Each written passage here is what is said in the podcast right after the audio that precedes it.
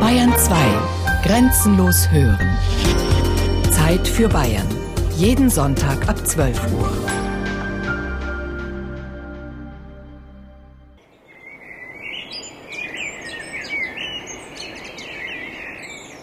Wer im Münchner Stadtteil Thalkirchen die Isar entlang radelt, hört Exotisches.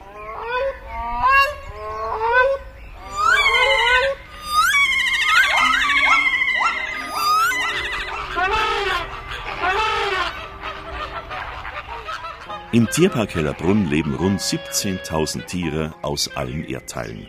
Ein Traum von einem Park. Das Gelände ist 36 Hektar groß und liegt in den Isarauen, durchzogen vom Auer Mühlbach. Ein Landschaftsschutzgebiet, vielmehr ein Idyll. Rechts der Isar liegt Afrika. 100 Jahre Tierpark Hellerbrunn. Ein Feature von Anja Salewski. Montag früh, halb sieben. Während viele Münchner im Stau stehen oder sich mit müden Gesichtern in die S-Bahn drängen, erwacht an der Isar ein Paradies. Und mittendrin, umstanden von hohen Bäumen, das Haus von Tierparkdirektor Andreas Gmirin. Das ist schon etwas Schönes, dass man eigentlich morgens keinen Wecker braucht. Auch wenn man hört, diese Vögelstimmen fangen schon sehr früh an. Einzelne Vogelstimmen hört man schon gar nicht mehr raus, weil es so viele hier gibt. Was ich einzeln wirklich gehört habe früher, war der Specht. Der Buntspecht bei uns hier vor allen Dingen. Und zwar, wenn er an mein eigenes Haus klopfte. In vielen amerikanischen Zoos kommt das Vogelgezwitscher inzwischen vom Band. Das ist in den Isarauen wahrlich nicht nötig. Hier leben Dutzende von Arten. Bunte Eisvögel, Kleiber, Grünspechte, Zilpzalp und Goldammer haben hier ihre Nester gebaut. Dazu das sanfte Plätschern des Auer Mühlbachs, über den 25 Brückchen führen. Venedig an der Isar nennt Andreas Knierim die Idylle. Manchmal wacht er übrigens auch schon weit vor seiner Arbeitszeit auf. Im Paradies kann's laut zugehen. Eine Zeit lang sind es eher ganz tropische Vögel, zum Beispiel Kronenkraniche und die Saruskraniche, die unglaublich laut trompeten können übrigens. Also das ist dann schon recht exotisch, was wir dann hier hören. Die Saruskraniche trompeten die ganze Nacht durch. Das heißt, die höre ich manchmal um zwei, manchmal um vier, während die anderen tatsächlich so um fünf Uhr schon noch einmal sich deutlich machen. Nachts schleichen die Rotfüchse um sein Haus. Für die ist so ein Tierpark eine wunderbar gedeckte Tafel. Darum stehen hier in vielen Büschen dunkelgrüne Holzkästen, Lebendfallen für die ungebetenen Gäste. Die gefangenen Füchse werden später von Jägern befreit und in fernen Wäldern ausgesetzt. Wir haben sehr viele Füchse hier und diese Füchse stellen eine Infektionsgefahr dar und das andere ist eben, weil sie Beutegreifer sind, holen sich denn auch so einiges. Wir haben sehr viele Gänse, Jungtiere hier, Enten und die greift der Bursche sich natürlich hier ab. Ausgehungerte Füchse haben in anderen Zoos sogar schon Flamingos und Pinguine gerissen.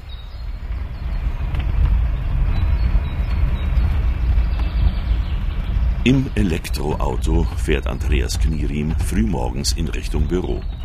Zum morgendlichen Ritual gehört ein kurzer Stopp bei den Elchkühen Anita und Merle, die gerade von Tierpfleger Matthias Bartek versorgt werden und zufrieden ihr Frühstücksgras mümmeln. Guten Morgen. Und wie sieht's aus? Wie war die Nacht für die Elche?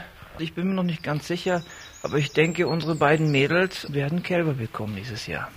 Das ist immer sehr, sehr schön, wenn die Elche Jungtiere haben. Die jungen Elche sehen super nett aus.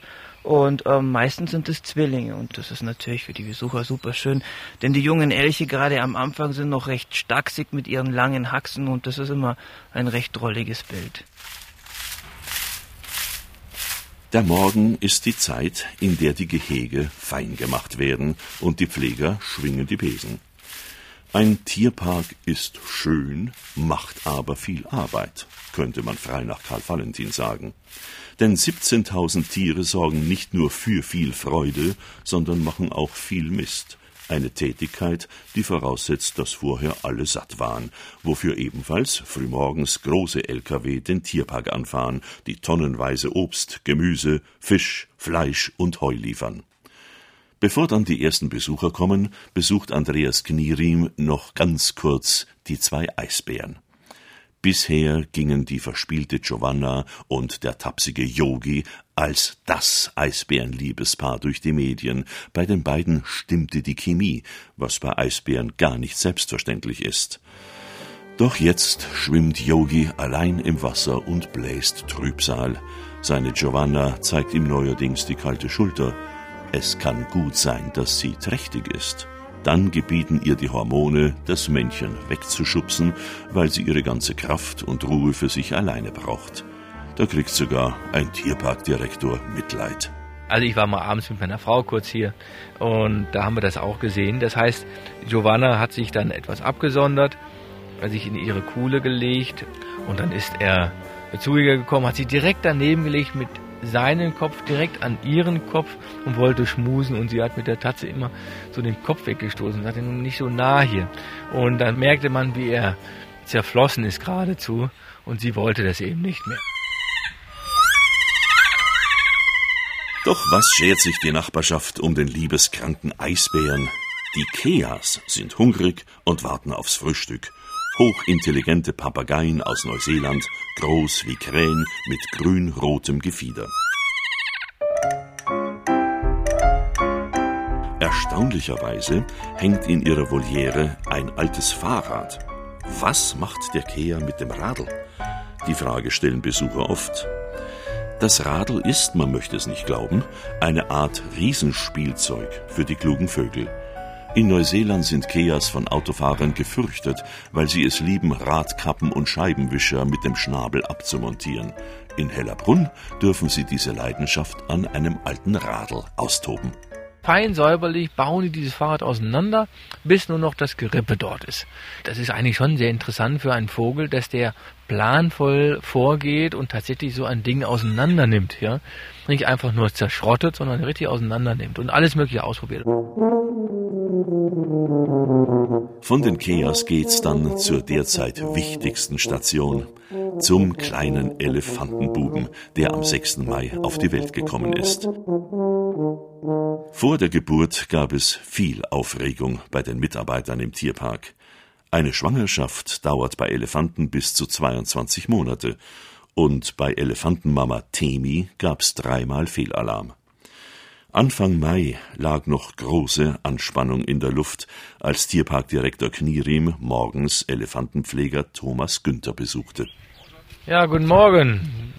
Und ja, die Nacht war gut bei ihr? Ja, hat wenig geschlafen. Also wenig.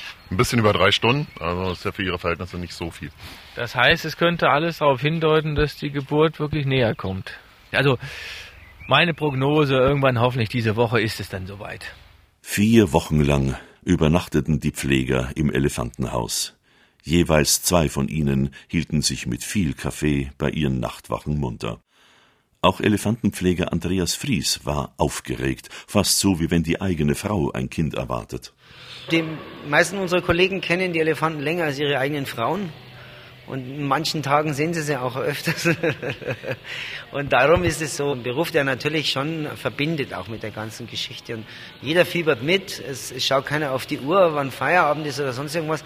Das kann man in dem Beruf auch nicht brauchen. Da muss man ein bisschen einen Idealismus mitbringen.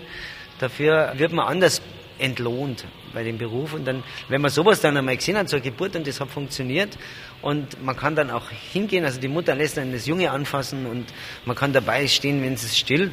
Das ist was Wunderbares, das kann sonst keiner. Tatsächlich ist es eine große Ehre, wenn eine junge Elefantenmutter einen Pfleger in ihre Nähe lässt. Die hochschwangere Temi hatte vor der Geburt ziemliche Stimmungsschwankungen. Mal war sie sehr anhänglich, dann wieder ziemlich stinkig. Das wechselt dann oft mehrmals täglich auch. Und da ist es eben so, dass sie dann oft nichts machen will und dann wieder ständig was machen will. Was sie allerdings immer hat, ist einen großen Appetit. Also Hunger hat sie eigentlich immer und äh, frisst sehr gerne und ist halt so eigentlich immer ganz gut drauf. Trotz ihres gesunden Appetits war Temi inzwischen auf Diät. Sie bekam nichts, was allzu fett und kalorienhaltig war, damit das Jungtier in ihrem Bauch nicht zu schwer wird, denn das würde die Geburt mühsamer machen. Außerdem musste sie jeden Tag einen Piekser hinters Ohr ertragen, ihre Hormone im Blut wurden genau überwacht. Und, auch das musste sein, jeden Tag ein bisschen Schwangerschaftsgymnastik. Die Tierärztin Christine Gohl sprach sich jeden Tag mit den Pflegern ab. Wie viele Mitarbeiter wohnt sie am Tierpark und ist schon sehr früh auf den Beinen. Ihr Wecker klingelt meistens zwischen fünf und sechs Uhr. Die Tierpfleger sind ab kurz vor sieben in den Revieren in der Sommerzeit. Ab da genau kann bei uns das Telefon auch läuten. Und äh, da sind wir die ganze Zeit im Einsatz. Heute etwa muss sie sich das verletzte Auge einer Zebramanguste anschauen und ein Nandu humpelt. Schon klingelt ihr Handy, ein Anruf vom Antilopenpfleger. Von dort gibt's gute Nachrichten. Ja, Gohl? Ja, guten Morgen. Bei euch ist ein Jungtier heute geboren. Na prima, eine Hirstziegenantilope. Super. Dann kommen wir nachher vorbei und schauen die an und machen den Jungtiercheck. Alles klar, bis später. Dankeschön. Als Tierärztin hat sie eine anspruchsvolle und knifflige Aufgabe. Ihre Patienten sprechen eben nicht und beantworten keine einzige Frage. In vielen alten Märchen verstehen die Helden die Sprache der Tiere, doch Tierärzte müssen eben ohne Märchenzauber auskommen. Das macht den Beruf so schwierig und so spannend, erklärt Christine Gohl. Für sie ist es ein absoluter Traumberuf, mit so vielen außergewöhnlichen Tieren zu arbeiten, auch wenn zu ihrer Arbeit sehr viel Papierkrieg gehört, doch der ist wichtig. Denn wenn die Zoos untereinander Tiere austauschen, müssen die in einem perfekten Gesundheitszustand sein. Die Auflagen der Behörden und Veterinärämter sind äußerst streng. Das hat was mit Tierschutz, aber auch mit Menschenschutz zu tun. Unsere Mitarbeiter arbeiten sehr eng mit den Tieren zusammen. Und wir haben natürlich Besucher auch im Park, wobei man heute sagen muss, dass die Besucher, die sehr international sind, häufiger ein größeres Infektionsrisiko für unsere Tiere sind wie umgekehrt. Also die Besucher werden nicht kontrolliert, wenn sie hereinkommen und die können natürlich genauso Krankheiten mitbringen. Das ist ein, ein ganz maßgeblicher Punkt. Wenn im Herbst die Grippewelle durch München durchgeht, dann kann ich darauf warten, dass unsere Primaten auch bald einen Schnupfen kriegen. Dabei sorgen die Tierärzte in Hellerbrunn nicht nur dafür, dass Schimpanse, Gorilla und Co. keinen Schnupfen bekommen. In den letzten Jahrzehnten geht es in den Tierparks immer mehr auch darum, dass die Tiere seelisch gesund sind, sich nicht langweilen und sich in ihren möglichst artgerechten Gehegen wohlfühlen. Egal, ob das bei Hühnern ein Sandbad ist oder sie scharren können oder ein Misthaufen oder ob das einfach bei Elefanten die Lehmkuhle und das, das Bad ist und dass sie sich einsanden können und dass sie sich schubbern können. Das alles spielt maßgeblich eine Rolle und das ist wichtig. In dem neuen Eisbärengehege, das 2010 eröffnet wurde, kann man es gut beobachten. In dem fast 3000 Quadratmeter großen Areal können sich die Tiere aus dem Weg gehen und auch einmal den Blicken der Besucher ausweichen. Es gibt große Badebecken, viele Büsche und Bäume, hohe Felsen und verschiedene Naturböden, so wie es dem Lebensraum eines Eisbären in freier Wildbahn entspricht, der eben nicht nur auf einer Eisscholle sitzt, sondern in den Sommermonaten auch durch die Tundra läuft. Bei Gruppentieren achten Tierärzte und Pfleger außerdem darauf, ob ein Tier ein Außenseiter ist, denn das gibt es nicht nur bei Menschen. Tiere sind eben Individuen, viel mehr, als es mancher Laie für möglich hält. Auch wenn Pinguine, Zebras oder Antilopen für das ungeschulte Auge alle gleich ausschauen, sie haben alle ihren eigenen Charakter. Es gibt kein Schema F bei uns, wo man sagt, es funktioniert immer gleich mit allen Zebras oder mit allen Antilopen funktioniert es gleich. Der eine hat seine Vorlieben und denen müssen wir gerecht werden und denen werden wir auch gerecht. Und wenn er sich bei uns nicht einfügt in eine Gruppe, dann spricht man sich ab, Mensch, habt ihr nicht eine Gruppe in einem anderen Zoo, wo das Tier reinpassen könnte? Da muss man auch ganz flexibel bleiben in dem Umgang mit den Tieren. In den letzten Jahrzehnten ist das Wissen über die Bedürfnisse der Tiere gewaltig gewachsen und Tierparkdirektor Andreas Knierim legt großen Wert darauf, die Erfahrungen mit den Zoos anderer Kontinente auszutauschen. Man darf nie stehen bleiben. Es entwickelt sich jeden Tag weiter. Und wenn wir vorne fertig sind, fangen wir hinten wieder an und arbeiten da weiter. Und ich glaube, dass wir selber immer unsere eigenen größten Kritiker sein müssen und bleiben müssen, um durchzugehen und zu sehen, Mensch, da müssen wir jetzt was verbessern.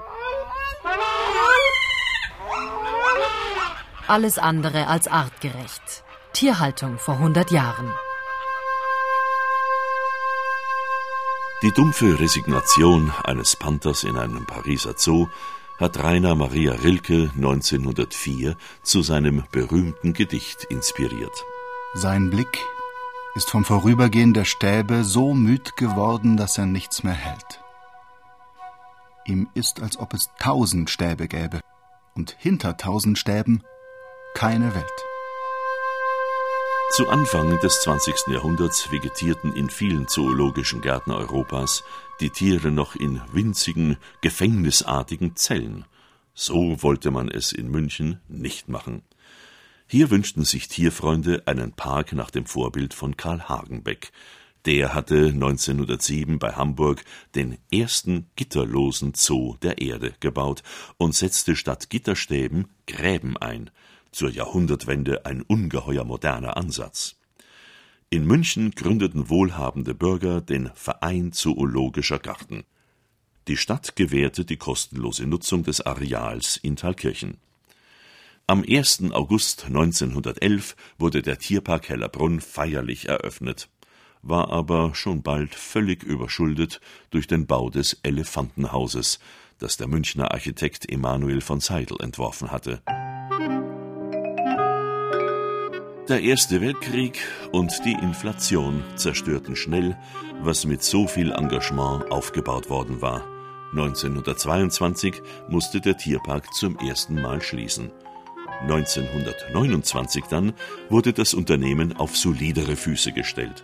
Eine Münchner Tierpark Aktiengesellschaft wurde gegründet.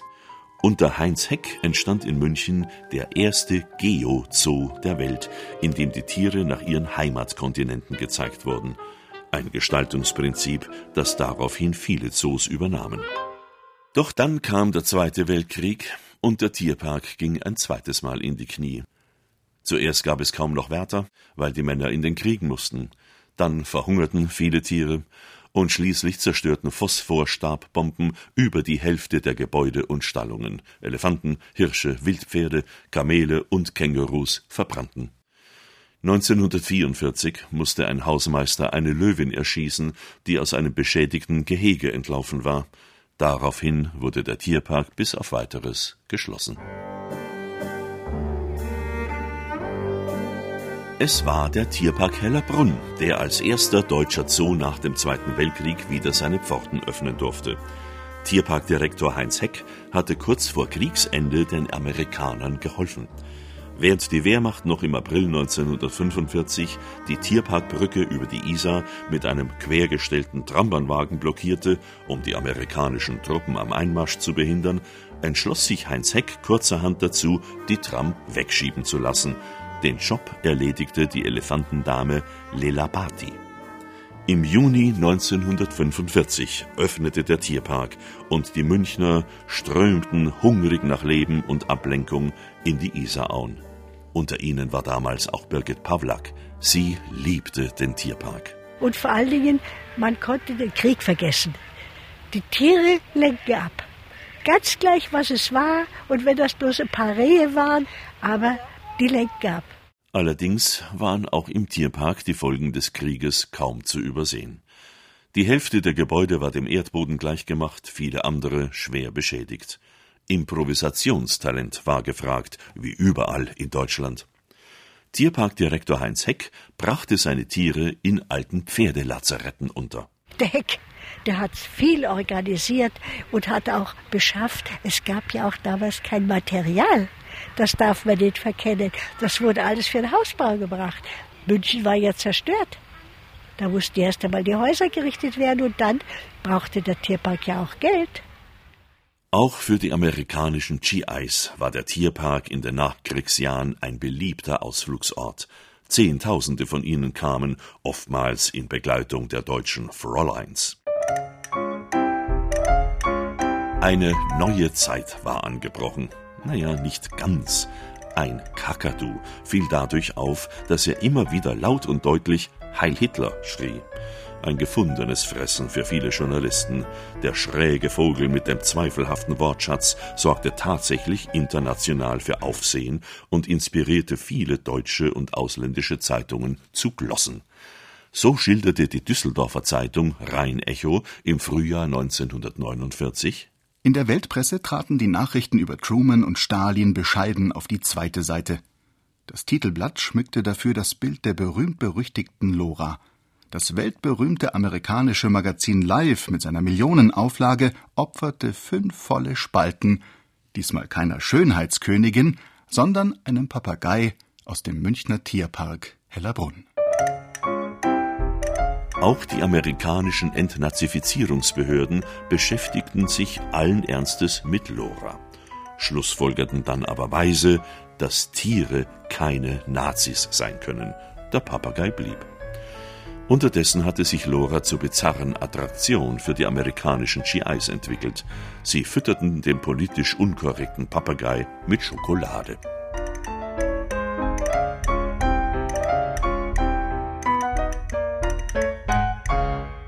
Anfang der 50er Jahre gab es bereits wieder so viele Tiere, dass alle Kontinente dargestellt werden konnten, wie es sich für einen Geozoo gehört. Ein Tierpark-Stammgast erinnert sich. Das war ja gerade das Tolle am Tierpark, dass das alles sehr ungewöhnlich war. Und dass man dann gleich von Kontinent zu Kontinent springen konnte. Da war Afrika mit der Giraffe, mit den Elefanten, mit den Nashörnern. Und dann ein bisschen weiter war ich plötzlich im Nordpol, also mit den Eisbären und mit den Seehunden. Also wo konnte man das damals machen als kleiner Bub in den 50er Jahren? Ne? Das war einfach fantastisch. Für ihn gehören die Tierparkbesuche zu den tief beeindruckenden Erlebnissen seiner Kindheit. Es wurde immer erst eine Weile gespart, bevor die ganze Familie sich den Besuch leisten konnte. Wir sind übrigens in den Tierpark immer im Sonntagsstart gegangen. Das heißt, mein Vater hat sich dann schon seine Sonntagsjacke angezogen, sein Jackett ich durfte dann mit äh, kurzen Hosen rein, aber es war ein sauberes Hemd. Sauber gekämmt war man vorher und man wurde gebadet, bevor man in den Tierpark durfte.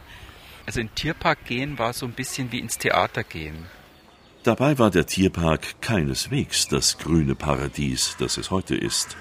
Noch waren die neu angepflanzten Bäumchen klein und dürr, und die Gehege waren gar nicht artgerecht, sondern mit Absicht karg gestaltet, denn Tiere waren fürs Publikum da, das hatte er schließlich Eintritt bezahlt und wollte von jedem Platz aus gut sehen.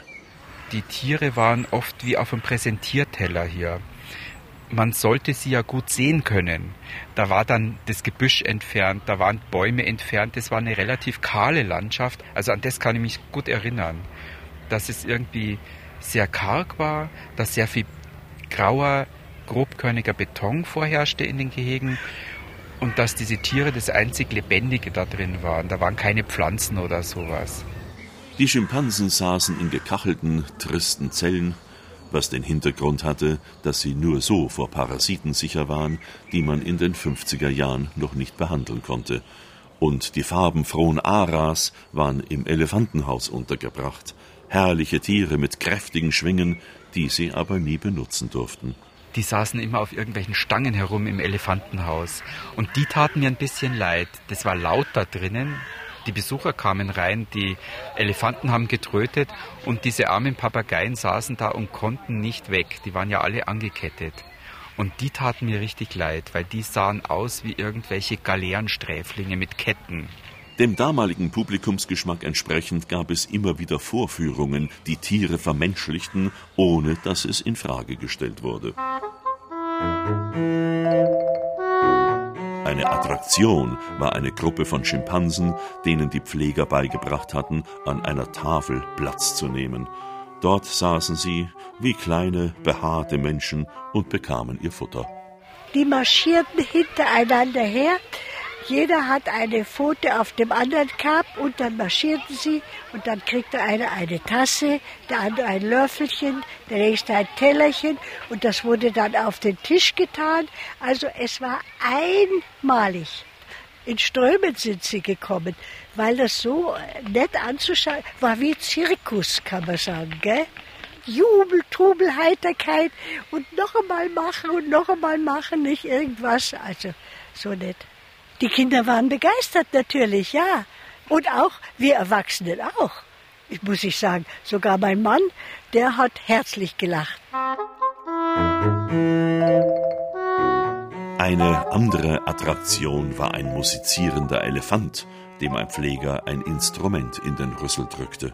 Ein Elefant, der hat immer Mundharmonika gespielt und das hat die Leute begeistert und dann haben sie was mitgebracht und haben es gefüttert.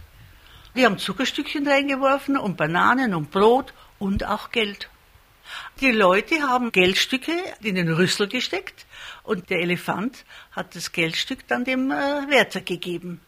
Dann durfte man also Semmel mitbringen und so weiter und so fort. Und das war halt ein erhebender Anblick, wenn der große Rüssel rüberkam, gell? Und er hat das Semmelchen genommen. ja, es war halt gemütlich, sehr gemütlich. Die Kehrseite solcher Gemütlichkeit war allerdings, dass viele Tiere quasi zu Tode gefüttert wurden durch all die Semmeln und Zuckerstücke. Nach gut besuchten Wochenenden starben immer wieder Damhirsche und Zwergziegen. Doch der damalige Tierparkdirektor Heinz Heck bestand darauf, das Füttern zu erlauben, weil es dem Publikum Freude machte und seiner Meinung nach die Bindung zum Tier stärkte.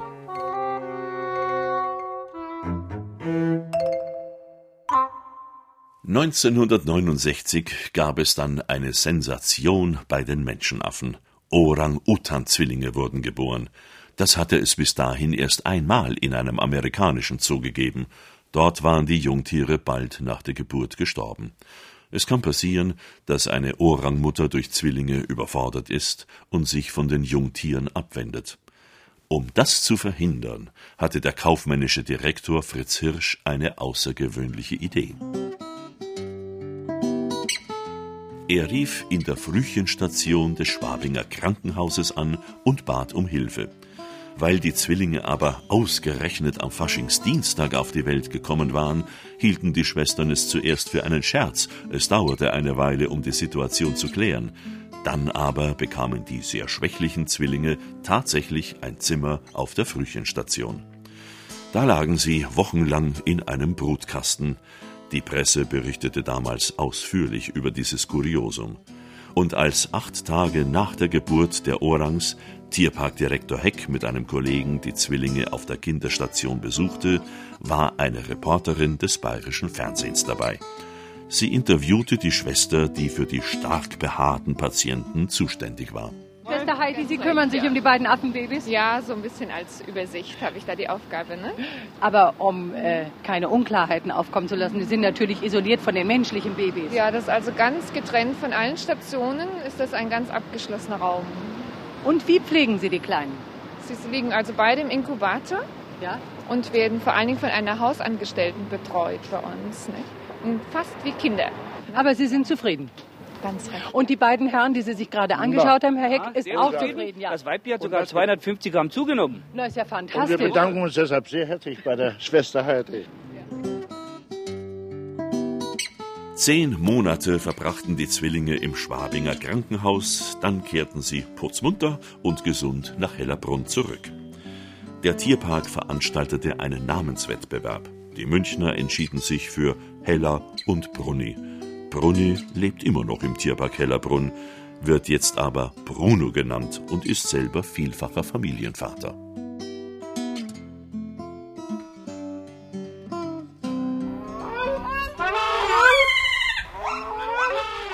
Mit Blasrohr und Benjeshecke. Die Ära Henning Wiesner.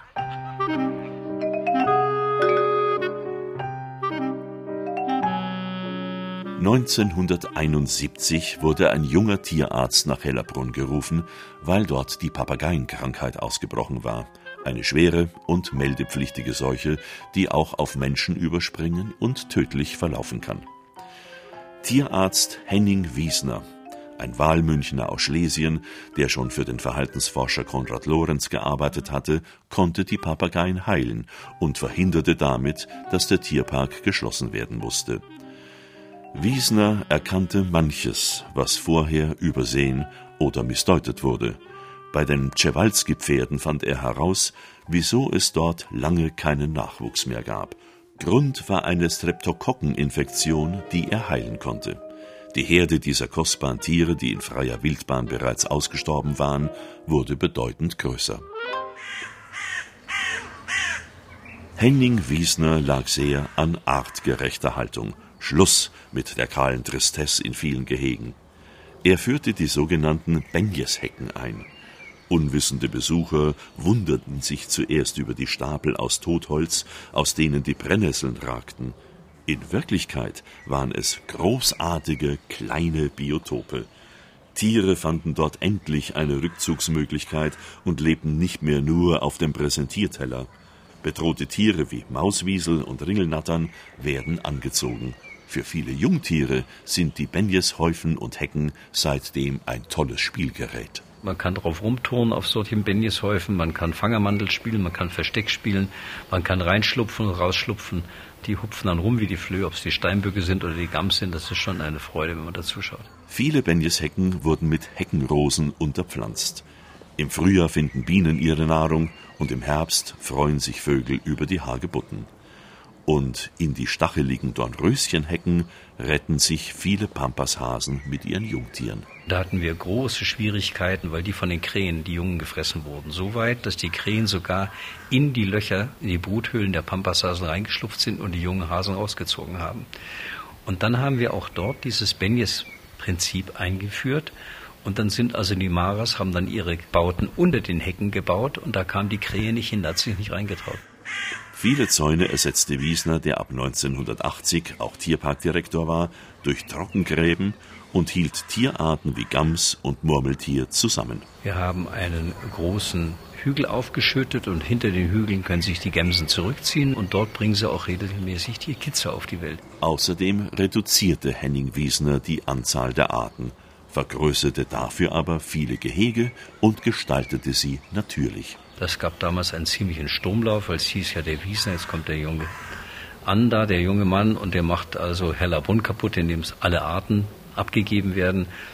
Und es hat sich aber genau später gezeigt, dass die Rechnung voll und ganz aufgegangen ist, denn die Leute wollen das Tier in der Landschaft sehen und wollen nicht eine Briefmarkensammlung in Kevien haben. Er war überzeugt, dass sich die Tiere in ihrem Gehege sehr wohl zu Hause fühlen können. Mit Bärbel Graf, einer Tierpflegerin, schloss er eine ganz besondere Wette ab. Im Gehege der Totenkopfäffchen befestigte er ein Seil, an dem die Tiere leicht nach draußen klettern konnten. Damit waren sie praktisch in der Freiheit und konnten die ganze Isar auf und ab und runter sich ihre Insekten holen und konnten also darum umeinander sausen. Und habe gesagt, Bärbel, pass auf, wir machen jetzt eine Wette. Ich wette, dass bis zum Jahresende noch alle Totenköpfchen da sind. Und sie war nämlich der Meinung, die hauen alle ab, die sind alle weg. In die vermeintlich auch so goldene Freiheit. Ja, und dann kam sie am 31.12. mit einem kalten Champagner, den haben wir dann gemeinsam im Affenhaus getrunken. Tatsächlich beobachten es Tierpfleger in Hellerbrunn immer wieder, dass etwa Hirsche nachts ihre Gehege verlassen, Gräben überspringen und ein bisschen spazieren gehen. Ihre Hufspuren verraten sie. Doch jeden Morgen stehen sie mit Unschuldsmiene an ihren Futterkrippen, eine schöne Bestätigung für die Mitarbeiter, dass es den Tieren wirklich gut geht. Fakt ist, dass sich jedes Tier in der sogenannten goldenen Freiheit an die Reviergrenzen halten muss, die für uns Menschen unsichtbar sind.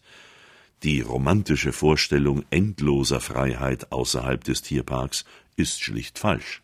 Die Freiheit des Rotkehlchens beispielsweise oder der Goldammer, die hört dort auf, wo der Nachbar da ist und der Nachbar sagt, das ist mein Revier und wenn man da hinkommt und reinfliegt, kriegt man Kloppe und muss wieder gehen.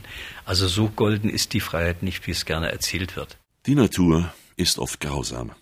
Wird ein Tier in freier Wildbahn krank, ist es eine leichte Beute. Leidet es an Schmerzen, bricht sich ein Bein, ist es vom Parasiten überwuchert oder hat es Hunger und Durst, hilft ihm in der freien Wildbahn niemand. Und zur Grausamkeit der Natur kommt die des Menschen. Er hat den Lebensraum der meisten Tiere inzwischen so stark zerstört, dass immer mehr Arten vom Aussterben bedroht sind. Da wird der Tierpark zur wichtigen Arche Noah. Wenn hier ein Tier krank wird, kommt sofort Hilfe. Doch dafür müssen die Tiere oft erst in Narkose gelegt werden. Ein Tiger mit Zahnweh versteht halt nicht, dass der Tierarzt eigentlich sein Freund ist. Lange wurden Narkosegewehre eingesetzt, die Pfeile mit einem Narkotikum aus der Distanz aufs Tier schossen. Doch die Wucht des Aufpralls war so heftig, dass ein Drittel der Tiere schon an der Narkose starb. Der Pfeil kam angeflogen wie das Geschoss aus einer Armbrust und hat entsprechend Muskulaturschäden gemacht oder aber sogar Knochen zerbrochen. Konnte also mit solchen Narkosegewehren zum Beispiel auf ein Reh schießen, weil der Knochen durch war. Das Tier war tot. Der Wahlmünchner Henning Wiesner tüftelte eine bahnbrechende Erfindung aus, die sich seitdem weltweit in der Zootiermedizin durchgesetzt hat. Er ließ sich von einem Blasrohr inspirieren, mit dem die Indios in Südamerika seit Jahrhunderten lautlos tödliche Jagdpfeile abschossen. Wiesner entwickelte Spritzen, die er mit einem Blasrohr abschießen konnte. Ein guter Schütze kann damit Tiere bis zu einer Distanz von 30 Metern präzise treffen. Dazu entwickelte Wiesner die berühmt gewordene Hellerbrunner Mischung, eine hochwirksame, aber verträgliche Mischung aus Narkotika, mit der Tiere in jeder Größe, vom Kakadu bis zum Nashorn, narkotisiert werden können, auf das nicht nur das Tier, sondern auch der Tierarzt die Behandlung überlebe.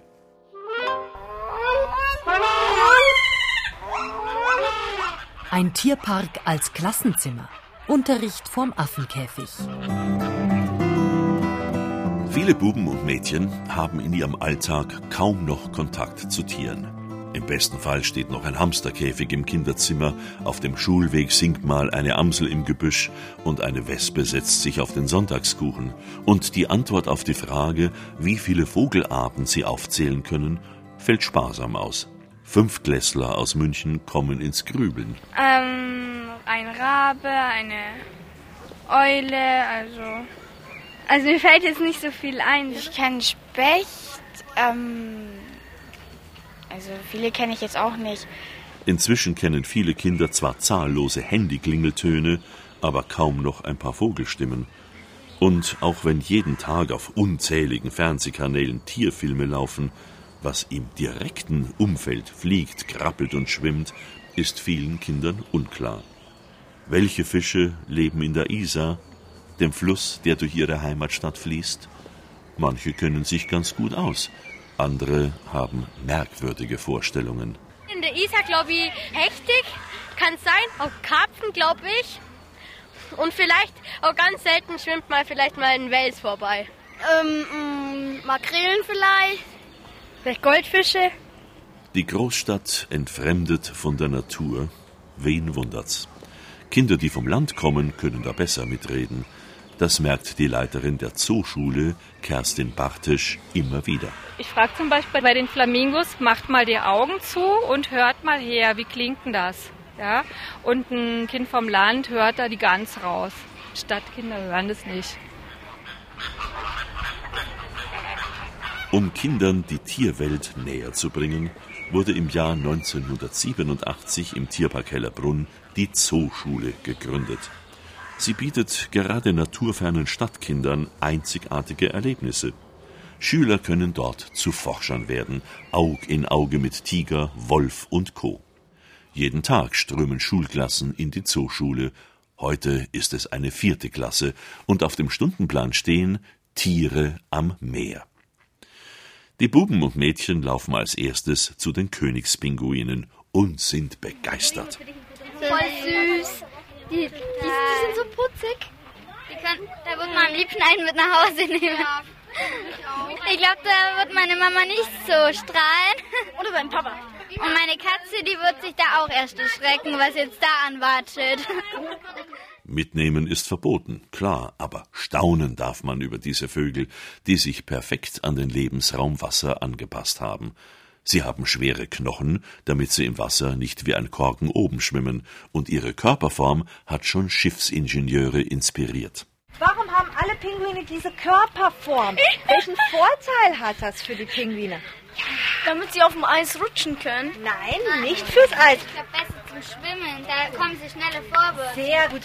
Ein stromlinienförmiger Körper heißt, das Wasser kann schneller, leichter an dem Körper vorbeigleiten. Die Pinguine können besser im Wasser schwimmen. Genial getarnt ist der Pinguin auch.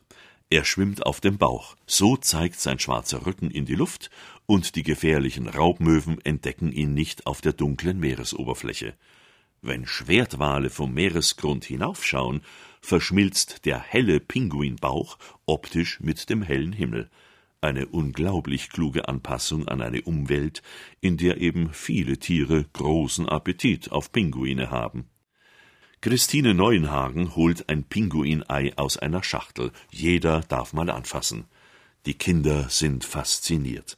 Es schaut aus wie eine schneeweiße Avocado und ist etwa dreimal so groß wie ein normales Frühstücksei. Lernen mit allen Sinnen, das ist wichtig in der Zooschule, weil so das Gelernte viel besser hängen bleibt und weil es mehr Spaß macht. Darum dürfen die Kinder hier auch mal ein zerbrechliches Schwalbennest in der Hand nehmen, eine Adlerfeder streicheln und borstige Eisbärenwolle betasten. Das Pinguinei brüten die Königspinguine übrigens auf ihren eigenen Füßen aus. Die sind gut durchblutet und immer schön warm. Es darf nur nicht runterkullern. Es darf auf gar keinen Fall den Boden berühren. Warum, Selina? Weil der Boden ja so kalt ist. Und dann ist plötzlich ein wildes Plätschern und Schnaufen zu hören. Ein paar Meter weiter werden die Robben gefüttert. Das ist unwiderstehlich. Die Pinguinlektion muss warten. Die Robben dürft ihr euch jetzt gerade eben schnell einmal anschauen. Ja! Geht mal rüber gucken.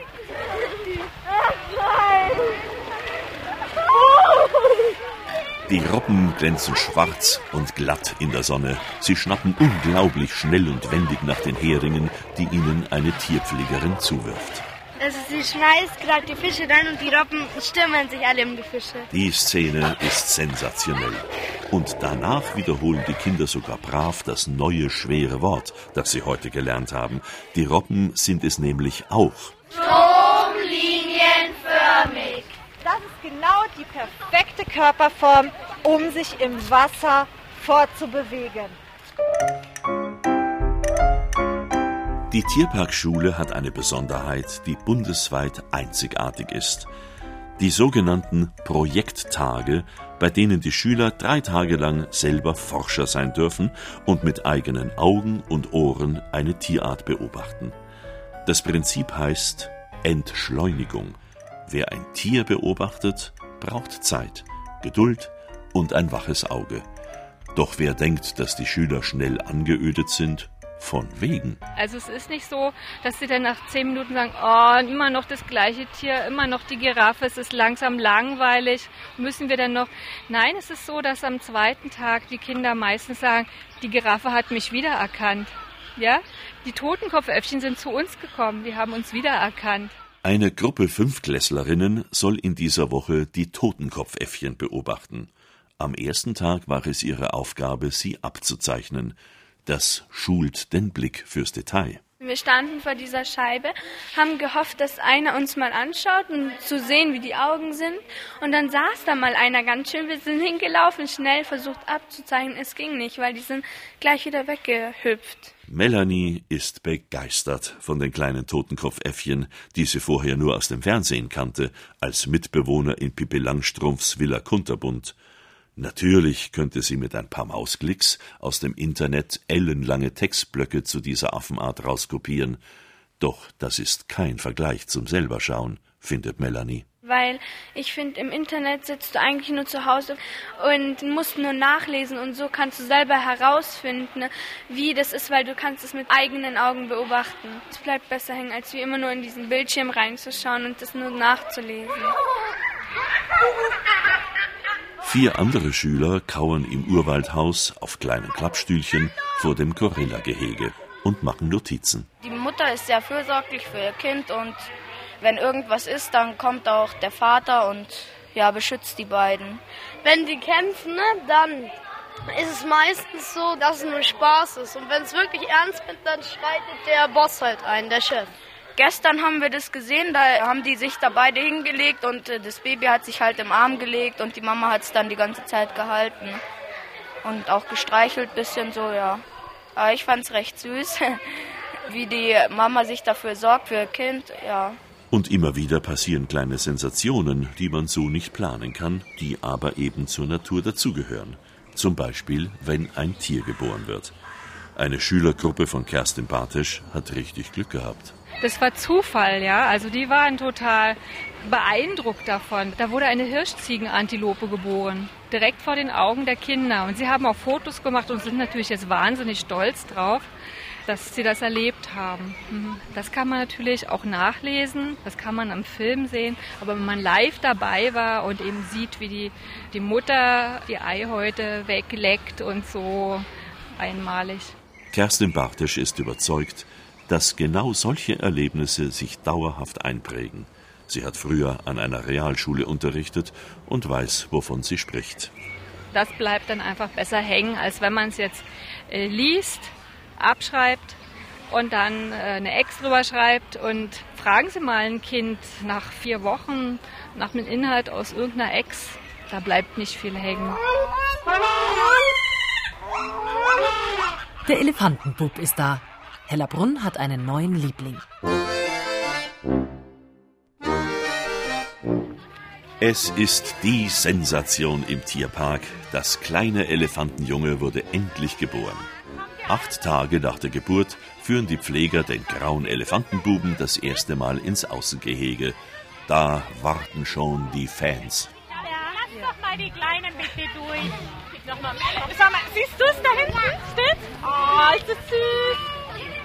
Siehst du da? Da hinten? Ja. Unter den Tierparkbesuchern ist die Freude groß über den grauen Stopsel. Dabei gibt es vielen einen Stich ins Herz, wenn sie an Yamuna Toni denken. So hieß das Elefantenmädchen, das im Winter 2009 in Hellerbrunn geboren wurde, aber nach sechs Monaten eingeschläfert werden musste. Yamuna Toni war unheilbar krank und hatte starke Schmerzen. Eine Besucherin erinnert sich. Alles hat getrauert und dann haben sie einen Zettel gedruckt. Bitte nicht mehr mit den Pflegern sprechen. Wir sind sehr tief traurig und da ist besser nicht zu sprechen. Die haben sie auch klar alle verzogen, aber die Halle war offen und da sind doch diese großen Klötze, wo die Kinder dann draufsteigen können, wenn sie was sehen wollen. Die waren dann voller Spielzeug, voller Blumen. Unglaublich. Die Kinder haben alles geopfert, was sie hatten, mitgebracht. Ja, taschenweise. Und der ganze Raum war voll Geschenke, Blumen und kleine Stofftiere und ich weiß nicht was alles. Für den toten Elefanten, ja. Für jeden Tierpark ist die Geburt eines Elefanten etwas ganz Besonderes. Natürlich nicht nur, weil Elefantenbabys goldig sind und zweifellos viele Besucher anziehen. Der Bestand der indischen Elefanten ist weltweit bedroht und viel zu selten werden Jungtiere geboren. Der Tierbestand in den Zoos ist oft überaltert. Und auch wenn eine Elefantenkuh jung und fruchtbar ist, kommt es trotzdem vor, dass sie den ihr zugedachten Bullen schlicht ablehnt. Elefantenkühe sind nämlich wählerisch und gehen nicht mit jedem ins Heu. Hellerbrunn aber hatte Glück. Der neun Jahre alten Temi gefiel der rüpelhafte Elefantenbulle Gajendra außerordentlich gut. Sie wurde trächtig. Dann kam das große Warten. In diesem Frühjahr hat das Telefon der Tierparkpressestelle noch öfter als sonst geklingelt, mit immer der gleichen Frage: Ist der kleine Elefant schon da?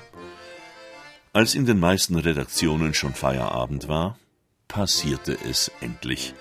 An einem Freitagabend um 21.16 Uhr brachte Temi einen gesunden Buben zur Welt. 95 cm groß, 117 Kilo schwer, vier Beine, ein Rüssel, alles perfekt. Vor der Geburt hatte auch Tierärztin Christine Gohl etliche Nächte im Elefantenhaus verbracht. Es kann vorkommen, dass eine Elefantenmutter ihr Kind einfach nicht trinken lässt oder wegen des Geburtsschmerzes angreift. Dann muss man blitzschnell handeln, um das Jungtier zu retten. Es waren tatsächlich sechs Tierpfleger drumherum und äh, wir drei Tierärzte, das heißt der Chef, meine Assistentin, die Frau Dr. Kowaleski und ich, wir waren in Armeslänge, um eingreifen zu können, wenn irgendwas gewesen wäre. Aber der Idealfall bei einer Geburt, und das gilt für alle Geburten, ist, wenn der Tierarzt nicht eingreifen muss. Und so war das dann auch. Und diese ersten Sekunden waren im Grunde für uns alle sofort als Signal sie wird eine gute Mama, weil sie so sanft damit umgegangen, es lag unter ihr und sie ist ganz vorsichtig drüber weggestiegen und hat dann geschaut und da wussten wir, nein, sie wird eine gute Mama. Christine Gohl, die bei ihrer anspruchsvollen Arbeit immer einen klaren Kopf behalten muss, gibt zu, diese Nacht im Elefantenhaus war für alle Mitarbeiter hoch emotional. In der Nacht sind wir alle alleine, da darf alles, da darf alles sein und das kriegt keiner mit. Das ist wunderbar. Das ist ein großes Geschenk und da sind wir alle sehr dankbar dafür. Und überhaupt, der kleine Bub scheint irgendwie besonders begabt zu sein. Auf jeden Fall ist er ein äußerst aufgeweckter Bursche. Er war sehr früh mit seinem Rüssel unterwegs. Normalerweise brauchen Elefantenbabys lange, bis sie wissen, was ist denn das überhaupt? Das hängt erstmal immer wie so ein Schläuchlein runter und dann wird das gekreist und dann schaut man, was ist denn das überhaupt? Er war schon relativ zügig dabei, auch zu greifen.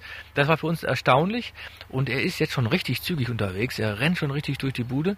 Ja, er verhält sich wie ein richtig kleiner Elefantenbube. Und der Elefantenbub erobert die Münchner Herzen mit Leichtigkeit. Wenn er mit schlenkerndem Rüssel seiner Mama hinterher galoppiert, ist er einfach unwiderstehlich. Ich finde es einfach süß, das kleine Elefantenbaby. Also das Witzigste oder das Schönste daran finde ich den kleinen Schwanz und den Rüssel. Und wie das Elefantenbaby läuft, das schaut ziemlich witzig aus. Ja, also ich finde den total süß und ich würde ihn auch gerne mit nach Hause nehmen, aber ich glaube nicht, dass wir Platz hätten.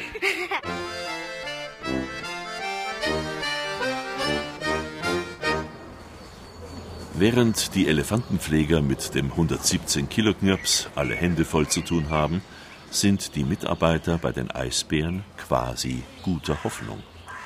Denn ob die Eisbärendame Giovanna schwanger ist oder nicht, weiß kein Mensch. Eisbären haben meist Zwillinge, doch die sind etwa so groß wie Meerschweinchen und dem zentnerschweren Tier von außen beim besten Willen nicht anzusehen, nicht mal im Doppelpack. Eisbärin Giovanna hat jedenfalls das schönste Zuhause, das ein Zoo ihr bieten könnte. Das 2010 eingeweihte Eisbärengehege gehört zu den größten Europas und bekam schon ein dickes Lob vom Zoopapst schlechthin, von dem britischen Zoologen Anthony Sheridan. Eine gewissenhafte und kenntnisreiche Erhaltungszucht gehört zu den Zielen des neuen Tierparkdirektors Andreas Knierim, der einen noch stärkeren internationalen Austausch zwischen den Tierparks wünscht. Und, ganz wichtig, die grandiose Naturkulisse Hellerbrunns bewahren. Damit spricht er auch den Münchnern aus der Seele, für die der Tierpark Hellerbrunn ein wichtiger Teil ihrer Heimat ist. Natur ist stimmig ja? und Natur wird auch stimmig in der Zukunft sein. Und es gibt tatsächlich amerikanische Zoodirektoren, die, und da sind wir recht stolz drauf, die dann sagen, dass mal die Kollegen nach Hellerbrunn fahren müssen. Das ist für sie der schönste Zoo auf der Welt. Man ist immer irgendwo am Wasser, man hat einen Haufen Grün. Man kann sich ausruhen, es ist wie in einem Park. Es gibt einen Haufen Wildtiere, die sich hier herumtreiben. Also Achtkatzeln, Füchse, Greifvögel, sieht man auch. Ja, wilde Enten, wilde Schwäne, die kommen natürlich auch rüber. Man kann schon sagen, es ist ein kleines Paradies. Ja.